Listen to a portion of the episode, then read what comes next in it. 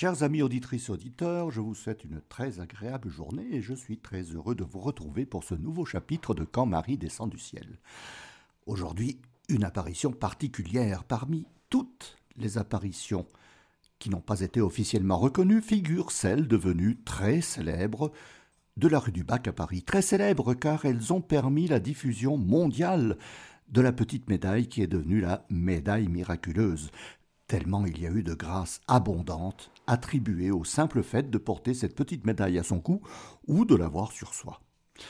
Diffusion mondiale, certes, mais pendant plus de 46 ans, on a tout ignoré des circonstances dans lesquelles cette médaille nous a été donnée.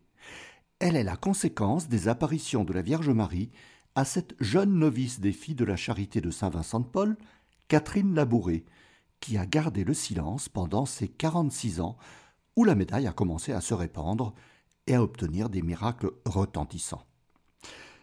Catherine Labouré est née le 2 mai 1806 à Fin-les-Moutiers, un village agricole de près de 400 habitants situé à l'extrême ouest du département de la Côte d'Or, à une quinzaine de kilomètres au sud-ouest de Montbard. Vous savez, c'est cette dernière gare avant que le TGV pour Paris n'emprunte la voie à grande vitesse, si vous voulez situer exactement l'endroit en prenant le TGV de Lausanne à Paris. Son père, Pierre Labouré, est fermier et sa mère, Madeleine Gontard, a eu dix enfants. Catherine est la huitième. La famille est pieuse, mais surtout laborieuse, et le travail à la ferme ne manque pas. Le 9 octobre 1815, Madeleine meurt, laissant Pierre seul avec ses dix enfants. Catherine n'a que neuf ans, mais elle a déjà son caractère ferme et décidé. Sa maman vient de mourir, alors elle se place sous la protection maternelle de la Vierge Marie, qu'elle affectionne comme sa nouvelle maman. Mais le pauvre papa Pierre ne peut s'occuper du travail et de l'éducation des enfants. Catherine et sa sœur Tonine sont prises en charge par une tante et après le 25 janvier 1818, jour où Catherine fait sa communion, elle revient à la ferme de son père et s'occupe du ménage, de la cuisine, de l'entretien de quelques animaux, nourrir les nombreux porcs, traire les vaches, et donner à manger à presque un millier de pigeons qui font partie de la basse-cour. Tout ce travail empêche Catherine de fréquenter l'école du village.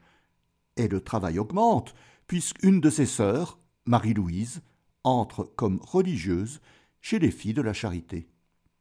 Pendant six ans, Catherine reste ainsi à la ferme pour aider son père qui ne s'est pas remarié. En 1824, Catherine, qui a déjà 18 ans, commence à faire des rêves qui paraissent un peu confus, mais une nuit, un de ses rêves est très clair. Elle voit un vieux prêtre qui dit la messe, et à la fin, il s'adresse à Catherine en lui disant Ma fille, c'est bien de soigner les malades. Vous me fuyez maintenant, mais un jour vous serez heureuse de venir à moi. Dieu a ses desseins sur vous. Ne l'oubliez pas. Catherine en parle à son père et pense que si elle doit soigner les malades, eh bien, qu'elle aille aider une cousine qui tient un pensionnat à Châtillon-sur-Seine. C'est à plus de 80 kilomètres au nord du département. Catherine s'y rend, et là, elle y apprend à lire et à écrire. Mais elle est toujours travaillée par le rêve qu'elle a fait. Un jour, dans l'année 1826 ou 1827, elle se rend à la maison des Sœurs de la Charité et elle y voit un portrait du fondateur des Filles de la Charité, Saint Vincent de Paul. Catherine le reconnaît comme le vieux prêtre qu'elle avait vu dans son rêve. Alors, son désir de devenir religieuse chez les filles de Saint Vincent devient de plus en plus fort. Mais Pierre, son père, ne veut pas d'une autre fille religieuse, car il a déjà trouvé un bon parti pour marier Catherine. Et un homme de plus à la ferme, eh bien, il serait le bienvenu.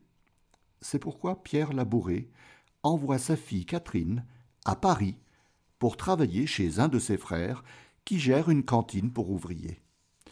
Catherine y découvre la misère des gens, l'alcoolisme des ouvriers, la pauvreté dans les familles. Oh oui, la France du roi Charles X n'était pas un pays prospère. La misère est partout. Une misère qui fera naître plus tard les mouvements populaires et les révoltes, les soulèvements révolutionnaires, les épisodes dramatiques de la société qu'Émile Zola montrera dans ses œuvres littéraires. Ce côtoiement de la misère au quotidien va accroître la vocation de Catherine, qui retourne fin 1829 chez sa cousine à Châtillon-sur-Seine, désirant entrer chez les filles de la charité. Son père, oh, un peu cabochard, mais bon chrétien, ne s'oppose plus au choix de sa fille et Catherine entre pour quelques mois de discernement chez les filles de Saint-Vincent en janvier 1830.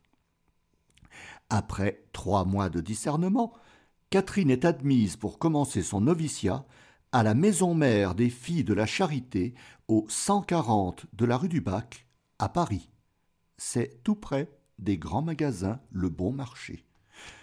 Elle y arrive le 21 avril 1830 et, après presque une année de noviciat, elle prononce ses vœux le 30 janvier 1831 et prend l'habit des religieuses de Saint-Vincent, avec sa célèbre cornette comme deux ailes au-dessus de la tête, et qui a été immortalisée par la bonne sœur dans la série des films sur le gendarme avec Louis de Funès, que tout le monde connaît évidemment. Le 5 février suivant, elle est envoyée comme aide-soignante l'Hospice d'Inguien, un institut fondé par Louise Bathilde d'Orléans, duchesse de Bourbon, qui est la tante du tout nouveau roi Louis-Philippe. L'hospice recueille les vieillards et surtout les anciens serviteurs de la maison d'Orléans. Il se trouve dans ce que l'on appelait alors le village de Reuilly, au sud-est de Paris, actuellement dans le douzième arrondissement, entre le quartier de Bercy et le bois de Vincennes. Ce village de Reuilly fut rattaché à Paris en 1860 et l'hospice se trouva ainsi au 12 de la rue de Picpus, pas très loin du célèbre cimetière qui est au 35, dans lequel ont été enterrés dans une fosse commune les victimes de la terreur, guillotinées entre juin et juillet 1794, en tout plus de 1300 personnes, dont les 16 bienheureuses carmélites de Compiègne, le poète André Chénier, Alexandre de Beauharnais, le mari de Joséphine, qui deviendra l'épouse de Napoléon Ier. On y trouve aussi, petite anecdote, la tombe de Gilbert Dumotier, marquis de Lafayette, le héros de l'indépendance américaine. Mais lui, il est décédé de sa bonne mort en 1834. Sœur Catherine restera à l'hospice d'Anguien toute sa vie, s'occupant des pensionnaires, mais aussi de la ferme, en nourrissant les volailles et les animaux, tout en nettoyant étables et écuries on la décrira comme une simple religieuse, passant presque inaperçue, malgré un caractère assez ferme, et même un peu frustre, marqué par sa condition de paysanne. Elle était enfermée comme dans un profond silence, malgré une très grande piété, diront d'elle les religieuses qui l'ont côtoyée. Et pourtant, et pourtant, ah, si ces religieuses avaient su ce qu'il s'était passé pour la jeune Catherine quand elle était novice à la rue du Bac en 1830, mais Catherine est restée toute sa vie dans ce profond silence, ne disant ce qu'elle a vécu qu'à son confesseur, le père Aladel, qu'elle voit au noviciat de la rue du Bac, puis à Reuilly, et avec lequel elle entretiendra une correspondance écrite. Ainsi, pendant quarante-six ans, personne ne fut au courant de ce qu'a vécu sœur Catherine, en dehors donc de son confesseur, l'abbé Aladel, qui gardera secrète l'identité de la voyante, empêchant ainsi tout interrogatoire pour une enquête canonique. Mais, à partir de 1855, quelques indiscrétions et rumeurs circulaient au sujet de sœur Catherine, que l'on supposait être celle qui était à l'origine de la médaille. En 1870, les sœurs de l'hospice de Reuilly supportent tant bien que mal le siège de Paris, imposé par les troupes prussiennes après le désastre de Sedan du 4 septembre, qui a provoqué le départ de Napoléon III. Après l'armistice du 18 janvier 1871, de lourdes réparations sont imposées à la France par Bismarck et Guillaume Ier qui se proclame empereur d'Allemagne en annexant l'Alsace et une partie de la Lorraine. La vie est dure. À Paris, les rats deviennent une denrée comestible. Les sœurs de Reuilly viennent en aide comme elles le peuvent et Catherine se dépense aussi en distribuant avec le pain quelques médailles. Lors de l'épisode sanglant de la Commune, les émeutiers de chaque camp venaient demander des médailles à Reuilly et à la rue du Bac. Les soupçons sur Catherine augmentaient au point que, pour mettre tout cela au clair, la mère supérieure demanda à Catherine de lui faire le récit des événements. Un dimanche soir de 1875 ou au début de 1876, la supérieure et Catherine sont face à face et debout, et Catherine dira dans le détail, pendant plus d'une heure, tout ce qui s'est passé depuis les apparitions de 1830. Le 1er janvier 1876, Catherine dit aux sœurs de Reuilly Je ne verrai pas l'année prochaine. Sœur Catherine Labouré meurt sereinement à l'hospice de Reuilly le soir du 31 décembre 1876, en disant ces dernières paroles Pourquoi craindre d'aller voir notre Seigneur, sa mère et Saint Vincent? Le récit des apparitions ne sera connu que bien après la mort de Catherine, et la chapelle de la rue du Bac a été ignorée pendant de nombreuses années, d'autant plus que les apparitions de la Salette en 1846 et surtout celles de Lourdes en 1858 ont accaparé l'opinion publique et celle des journaux de l'époque, qui ne manquaient pas d'émettre de nombreuses critiques. Alors, qu'ont-elles été ces apparitions qui sont ainsi longtemps demeurées cachées? Catherine Labouré arrive donc à la maison mère de la rue du Bac le 21 avril 1830. La jeune fille, qui va avoir 24 ans le 2 mai suivant, est très pieuse et son attitude très réservée, quand elle est en prière, est remarquée, et par ce fait, elle n'éveille aucun soupçon lorsque dans cette attitude elle a ses apparitions. Catherine dira plus tard à son confesseur, l'abbé Aladel, qu'elle a eu pendant les mois de mai et de juin 1830 plusieurs apparitions de Jésus dans l'Eucharistie, du Christ roi le 6 juin et du cœur de Saint Vincent de Paul trois jours de suite à partir du 25 avril. Très silencieuse, elle ne dira rien au sujet de ces visions. Dans la nuit du 18 juillet 1830, vers 23h30, Catherine est réveillée par un petit garçon qui lui dit Ma sœur, tout le monde dort bien. Venez à la chapelle. La Sainte Vierge vous y attend. Oh, croyant d'abord à un rêve, Catherine se lève et s'habille et suit l'enfant jusqu'à la chapelle, qui est toute illuminée par de nombreux cierges.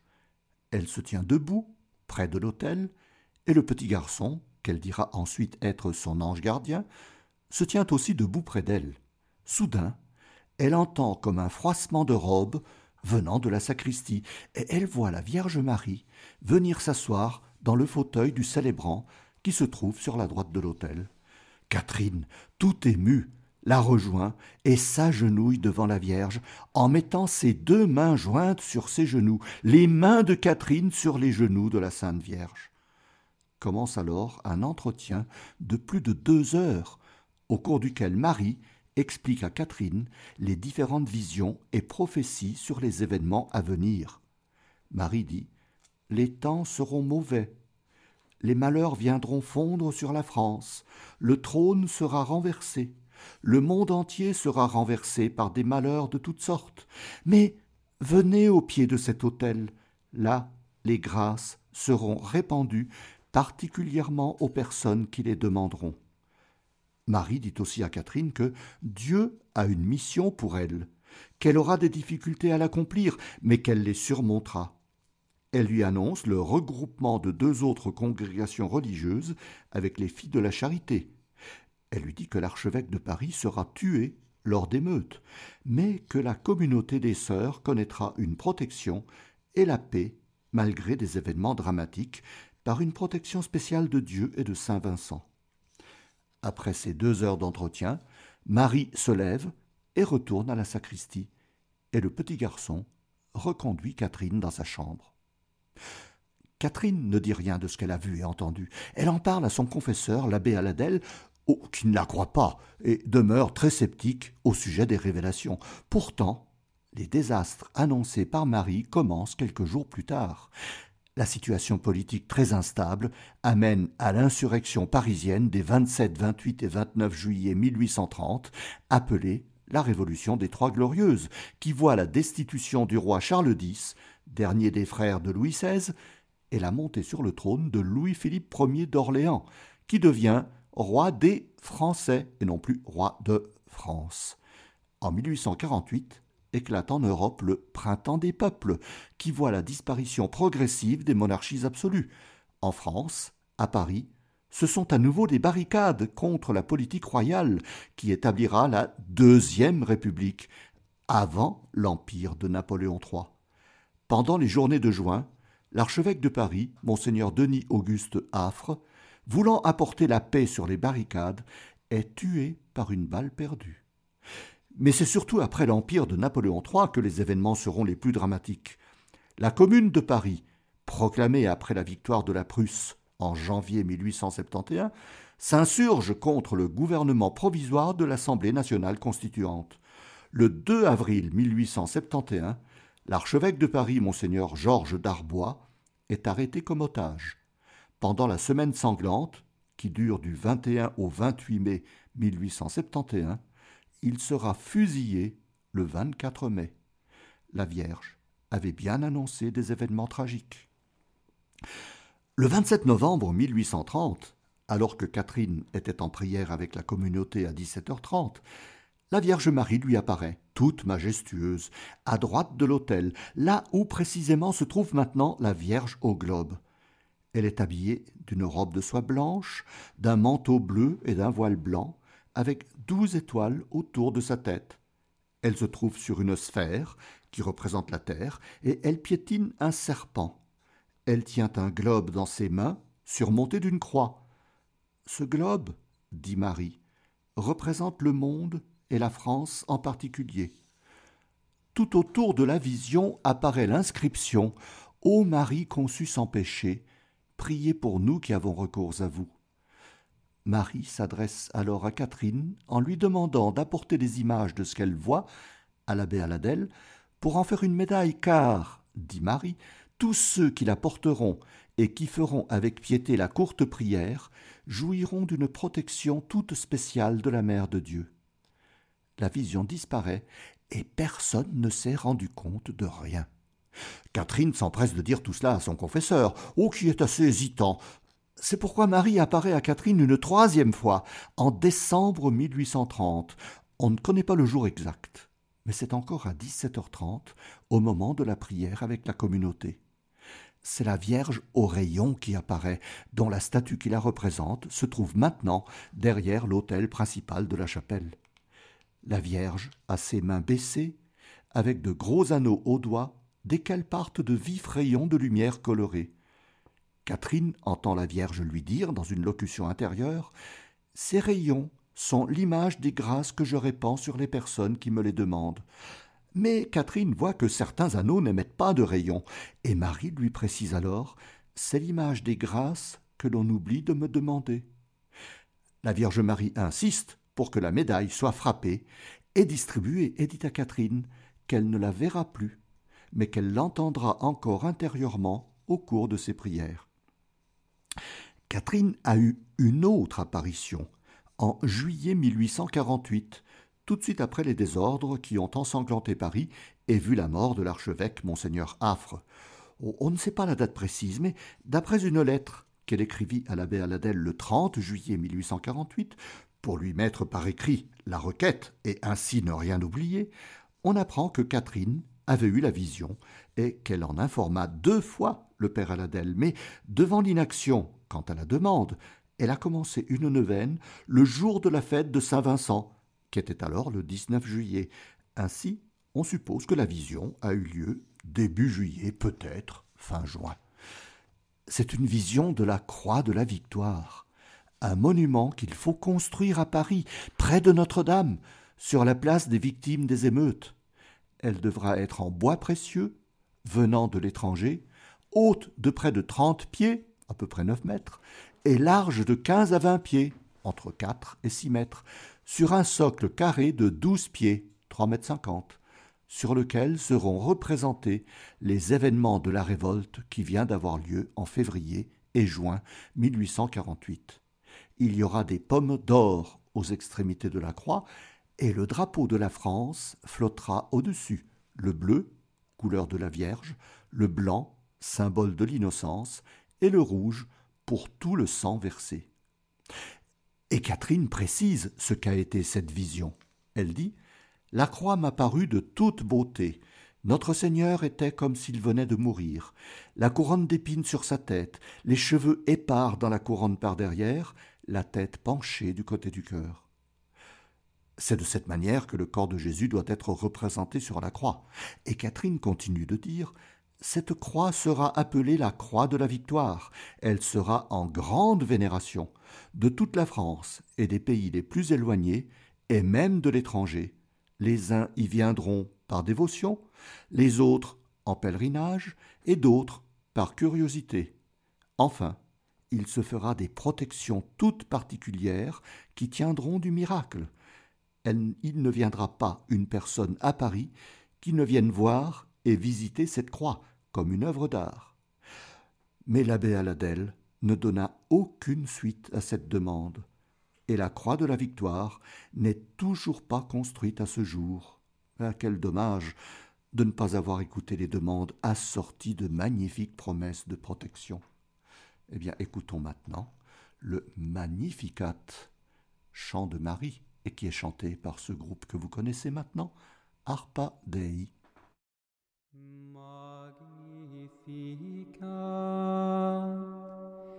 Anima mea Domino,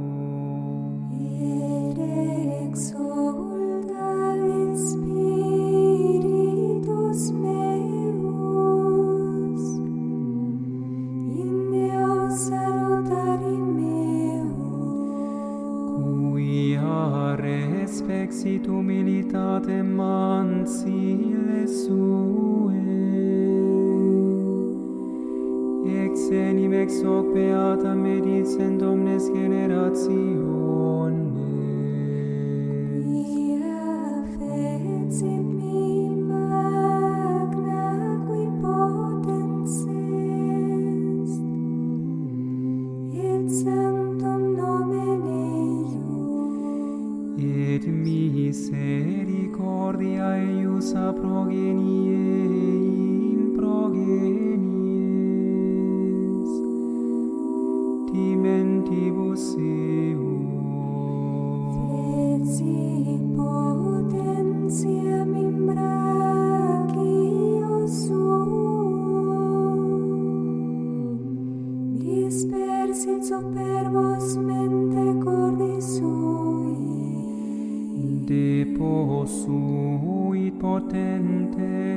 sede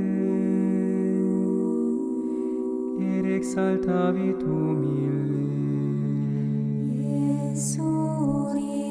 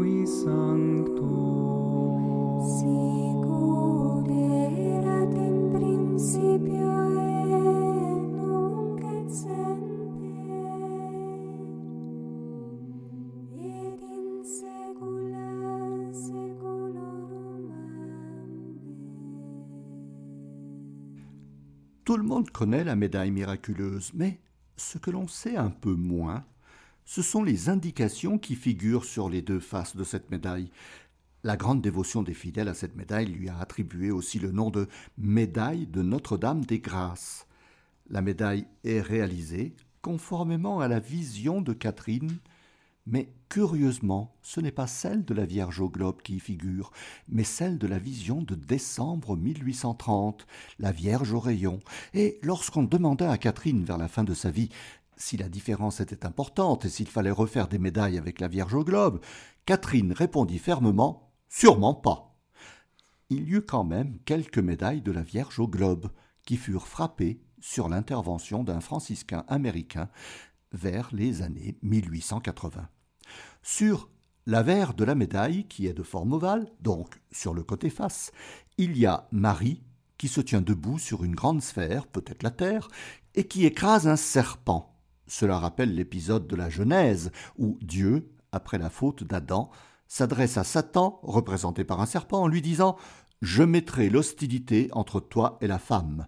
Celle-ci te meurtrira à la tête, et toi, tu la meurtriras au talon.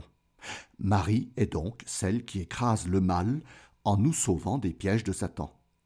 Des mains de la Vierge Marie partent les rayons qui symbolisent les grâces qu'elle nous obtient de Dieu. Souvent, les étoiles entourent la tête de Marie, mais elles sont surtout présentes sur le revers de la médaille.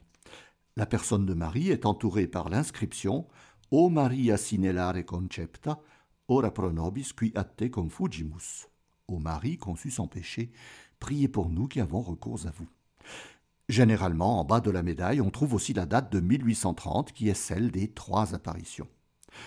Sur le revers de la médaille, il y a un M majuscule qui représente Marie et qui est entrelacé par une barre horizontale qui soutient une croix. Cela rappelle que Marie et Jésus sont profondément unis par un lien indéfectible. Tout autour, à la place de l'inscription présente sur la verre, on trouve les douze étoiles qui symbolisent les douze tribus d'Israël et les douze apôtres. Marie est dans une position centrale pour le peuple d'Israël et pour l'Église. Elle en est le cœur, car sous ce M, il y a deux cœurs, celui de Jésus, couronné d'épines, tel qu'il est apparu à Sainte Marguerite Marie à la coque à Paray-le-Monial en juin 1675, et le cœur de Marie transpercé par un glaive, symbole des douleurs de Marie, comme les lui avait annoncé le vieillard Siméon lors de la présentation de Jésus au Temple. C'est encore le symbole de la douleur de Marie, inséparable de celle de Jésus lors de sa passion à Jérusalem, douleur qui s'exprime aussi par la barre et la croix sur cette face de la médaille.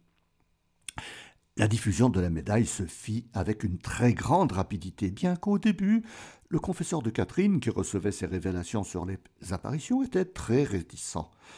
Le père Aladel ne voulait rien entendre sur cette histoire de médaille à faire frapper, mais Catherine insista tellement qu'il finit par accepter de voir ce que l'on pourrait faire, car l'assistance de Catherine était en fait la demande de la Vierge Marie, qui avait montré ce que devait être la médaille le 27 novembre 1830 et qui renouvela sa demande à l'apparition de décembre 1830. L'abbé Aladel décide alors de consulter le supérieur des Lazaristes, et tous les deux décide de demander l'avis de l'archevêque de Paris, monseigneur Hyacinthe Louis de Quellen, lequel ne fit aucune objection à ce qu'une médaille soit frappée, ne trouvant, dit l'archevêque, nul inconvénient à frapper la médaille. Elle n'a rien de très conforme à la foi et à la piété. Elle peut contribuer à faire honorer Dieu. Mais monseigneur de Quellen émet de sérieux doutes sur la nécessité de lier la médaille aux apparitions, et il demande que l'on ne divulgue pas l'origine de la médaille, estimant qu'il sera prudent de juger l'arbre à ses fruits. Ainsi, au début de l'année 1832, les premières médailles sont frappées et distribuées à Paris. Mais ce qui va accélérer sa diffusion et son succès, c'est la grande épidémie de choléra qui touche Paris en juin 1832 et qui fera plus de vingt mille victimes les filles de la charité qui viennent en aide aux moribonds distribuent la médaille et l'on rapporte de très nombreux cas de guérison inexpliqués. En 1834, plus de 5000 médailles ont été distribuées en France et aussi en Europe car le succès a vite franchi les frontières. Le terme de médaille miraculeuse apparaît en février 1834 car on lui attribuait le miracle de nombreuses guérisons et conversions inexplicable. Le 20 août 1834 paraît une brochure intitulée Notice historique sur l'origine et les effets d'une nouvelle médaille en l'honneur de l'Immaculée Conception de la Très Sainte Vierge Marie, généralement connue sous le nom de médaille miraculeuse. On y explique l'origine de la médaille, due à la vision d'une religieuse, mais dont on ne dit absolument rien, et le pourquoi de l'appellation miraculeuse, car elle a une origine céleste et elle accomplit de très nombreux miracles. Mais rien sur la voyante, ni sur ce qu'a été la vision, ni sur le lieu où cela s'est produit. Les miracles continuent à se produire et en 1840, ce sont plus de 10 millions de médailles qui ont été distribuées en France et dans le monde entier. À titre d'indication, chaque année, la chapelle de la médaille miraculeuse à Paris distribue plus de 4 millions de médailles. C'est énorme. Au vu du grand succès populaire de la médaille, il convenait de donner une approbation officielle aux événements qui ont été à l'origine de cette médaille, et monseigneur de Quellen ouvrit une enquête canonique en 1836. Il demanda à l'abbé Aladel de pouvoir interroger personnellement la voyante, mais le bon père Aladel refusa catégoriquement et s'opposa à l'archevêque de Paris pour protéger l'anonymat de Catherine. De ce fait, le 13 juillet 1834, paraissent les conclusions de l'enquête qui ne portent que sur la médaille, pas sur les apparitions. Celles-ci ne sont mentionnées qu'en référence aux effets produits par la médaille et sont exprimées au conditionnel. Voici quelques extraits de ces conclusions. La médaille a son origine dans une vision spirituelle. Elle est une illustration de ce qu'aurait vu une sœur de la charité de Saint Vincent de Paul dans la chapelle de sa communauté. Et là encore, le nom de Catherine n'est pas mentionné, bien que l'on indique cette fois le lieu. Il était mis l'opinion que la vision ne pouvait pas être purement imaginaire, s'étant présentée plusieurs fois. Elle n'était pas l'effet d'un rêve, ni le produit d'une imagination exaltée, ayant eu lieu durant la journée, au cours de la prière ou de la messe. Les effets de la médaille semblent être des moyens par lesquels le ciel semble avoir confirmé la réalité de la vision, la vérité des dires de la visionnaire et avoir apporté ou approuvé le tirage et la propagation de la médaille. Dans ces dernières phrases, on pourrait voir une sorte de reconnaissance de la réalité de la vision, mais elle se réfère toujours à la médaille et on ne peut pas l'interpréter comme une reconnaissance des apparitions. Il n'y aura pas d'autres enquêtes, ni d'autres reconnaissances que celle-ci, qui concernent la médaille, bien que des approbations non officielles et indirectes ont été faites dès le début de la propagation de la médaille, et semblent être une reconnaissance, disons implicite, des apparitions, ou pour le moins des messages de la Vierge Marie. L'Église a reconnu des faits jugés miraculeux et directement liés à la médaille, ou aux apparitions, qui définissent ainsi de façon non officielle l'authenticité des apparitions. En 1837, sur une demande de la Vierge Marie, qui avait dit à Catherine de créer une confrérie d'enfants dédiée à Marie, les filles de la charité en collaboration avec les lazaristes, fondent les Enfants de Marie Immaculée, plus connus tout simplement comme Enfants de Marie, qui connaît un très grand succès et qui existe encore de nos jours.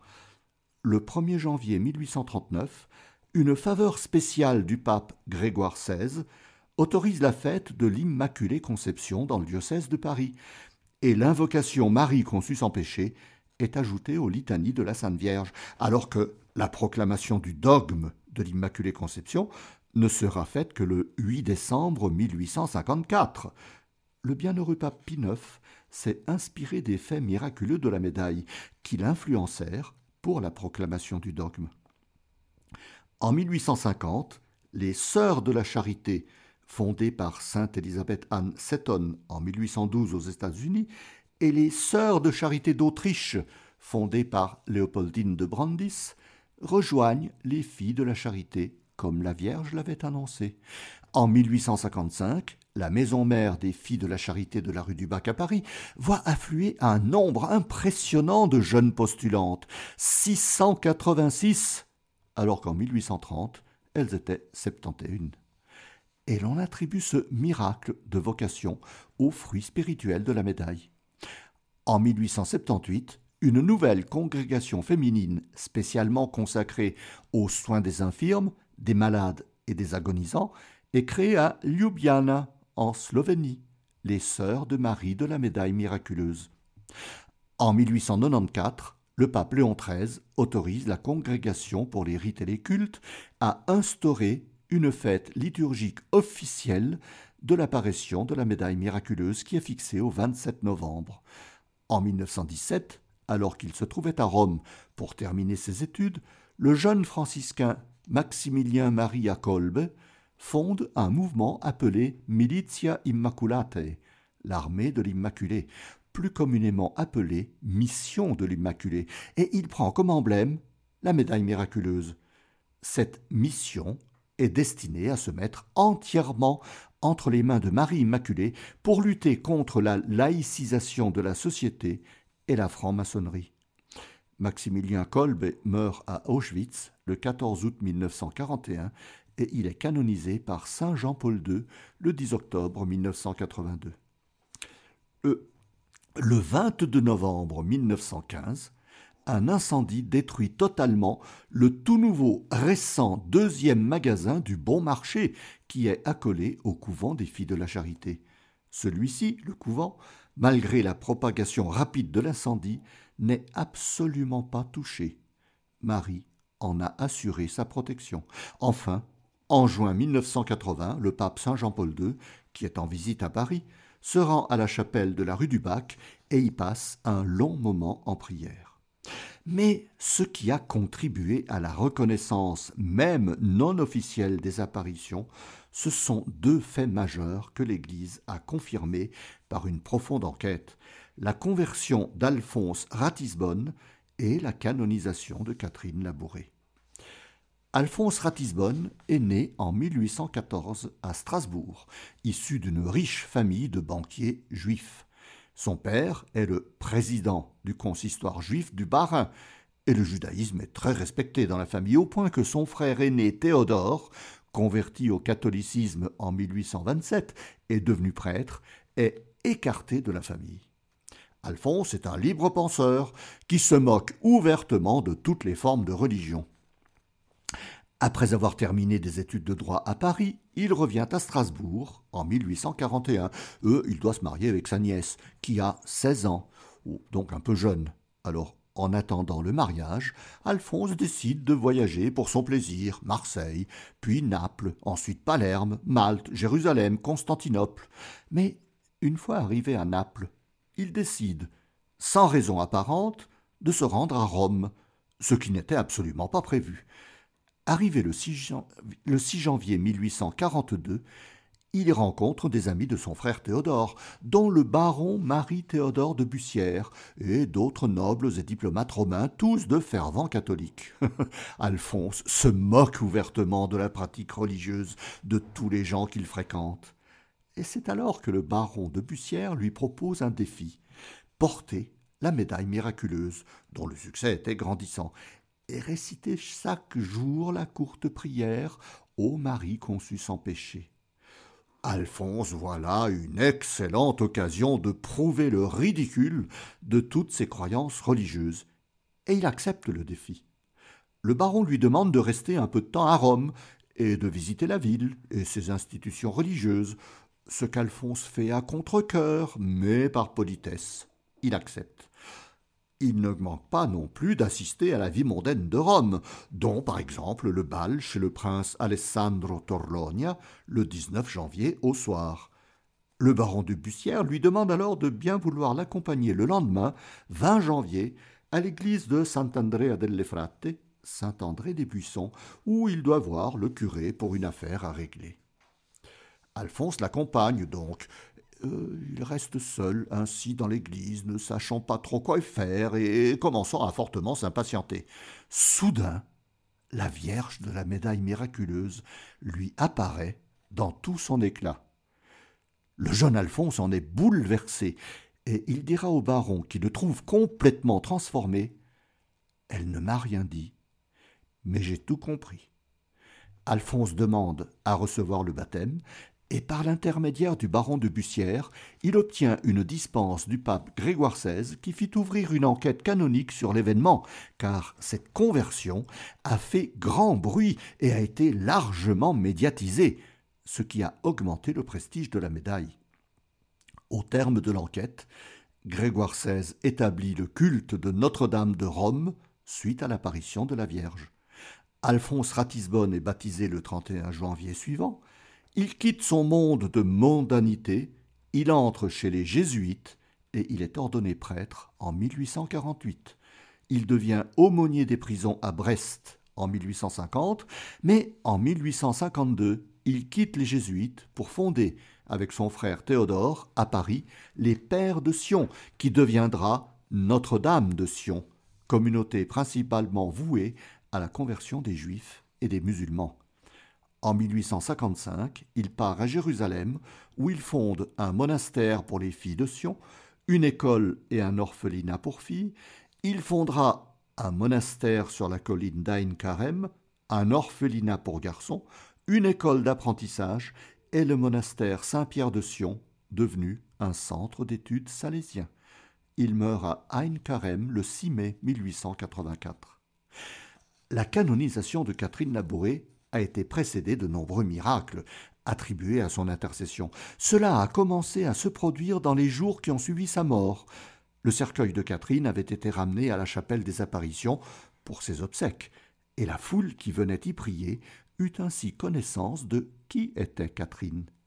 De nombreux miracles, dit-on, se produisirent, dont celui d'un enfant de douze ans, paralysé de naissance, que sa pauvre mère avait amené dans une sorte de caisse avec des roulettes de fortune. L'enfant toucha le cercueil, se trouva guéri, et il se leva devant la foule ébahie. Les nombreux miracles attribués à la médaille et d'autres assez nombreux suite à l'intercession de Catherine font qu'en 1896, un procès en béatification est ouvert par le diocèse de Paris.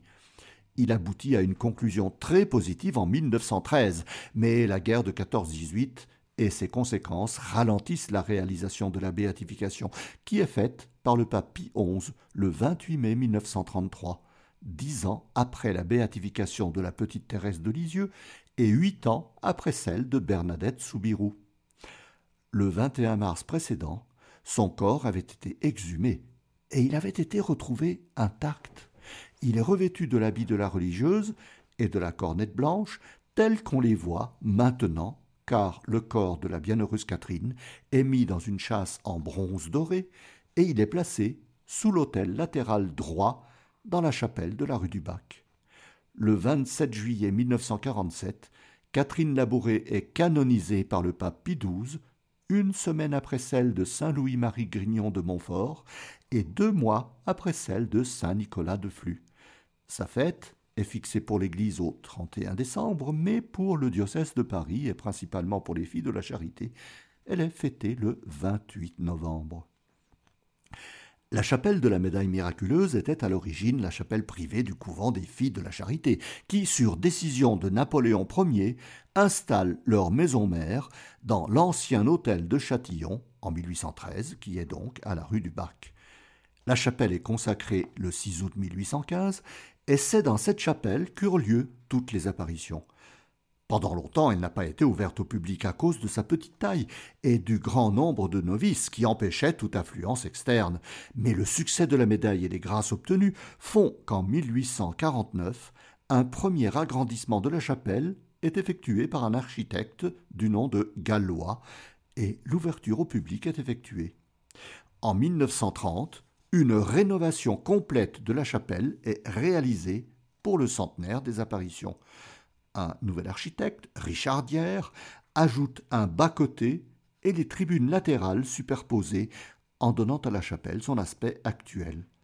En 1933, le corps de Catherine Labouré est installé sous l'autel de la Vierge au Globe, statue réalisée par Maxime Real del Sarte. Au-dessus de l'autel central se trouve la statue de la Vierge au rayon. Au-dessus de l'autel latéral gauche se trouve la châsse contenant le corps de Sainte Louise de Marillac, la fondatrice des Filles de la Charité avec, avec Saint Vincent de Paul, dont le cœur de Saint Vincent se trouve dans un ostensoir sur l'autel latéral droit. Le corps de Saint Vincent se trouve dans la chapelle des Lazaristes, à une centaine de mètres plus loin, à l'avenue de Sèvres. Et enfin, voici une anecdote que peu savent et qui est en rapport avec la Vierge de la Médaille miraculeuse. En 1955, on a demandé à un fonctionnaire du Conseil de l'Europe, Arsène Heitz, d'établir le projet pour le futur drapeau européen. Voici ce qu'il a déclaré en août 1987. C'est à moi qu'on a demandé de dessiner le drapeau de, le drapeau de l'Europe. j'ai eu subitement l'idée d'y mettre les douze étoiles de la médaille miraculeuse de la rue du Bac sur fond bleu. Mon projet a été adopté à l'unanimité le 8 décembre 1955, fête de l'Immaculée Conception. Eh bien voilà une belle protection mariale pour l'Union européenne. Catherine avait dit aussi que Marie est très généreuse envers ceux qui l'a pris et qu'elle accorde beaucoup de grâce et surtout que la Vierge est très contente dans l'attribution des grâces et a beaucoup de joie quand elle les accorde. Catherine a vécu dans le silence des événements toute sa vie, et quand on a su que c'est à elle que la Vierge est apparue, elle dira Je n'ai été qu'un instrument. Ce n'est pas pour moi que la Vierge est apparue. Si elle m'a choisi, ne sachant rien, c'est afin que l'on ne puisse pas douter d'elle. Mais quelle belle leçon d'humilité, qui nous pousse à imiter Catherine, afin de ne pas suivre les vaines gloires de ce monde. Alors, chers amis, si vous ne pouvez pas aller demander des grâces au pied de cet autel où Marie a dit de venir pour recevoir ces grâces, ben, vous pouvez porter la petite médaille miraculeuse et demander ces grâces que Marie distribue largement par son intermédiaire.